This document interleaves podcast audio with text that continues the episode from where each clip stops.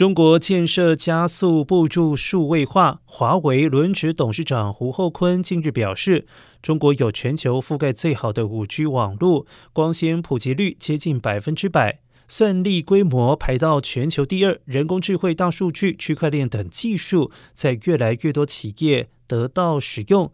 ICT 人才储备超过了九百万人等优势，将帮助中国快速步入数位转型。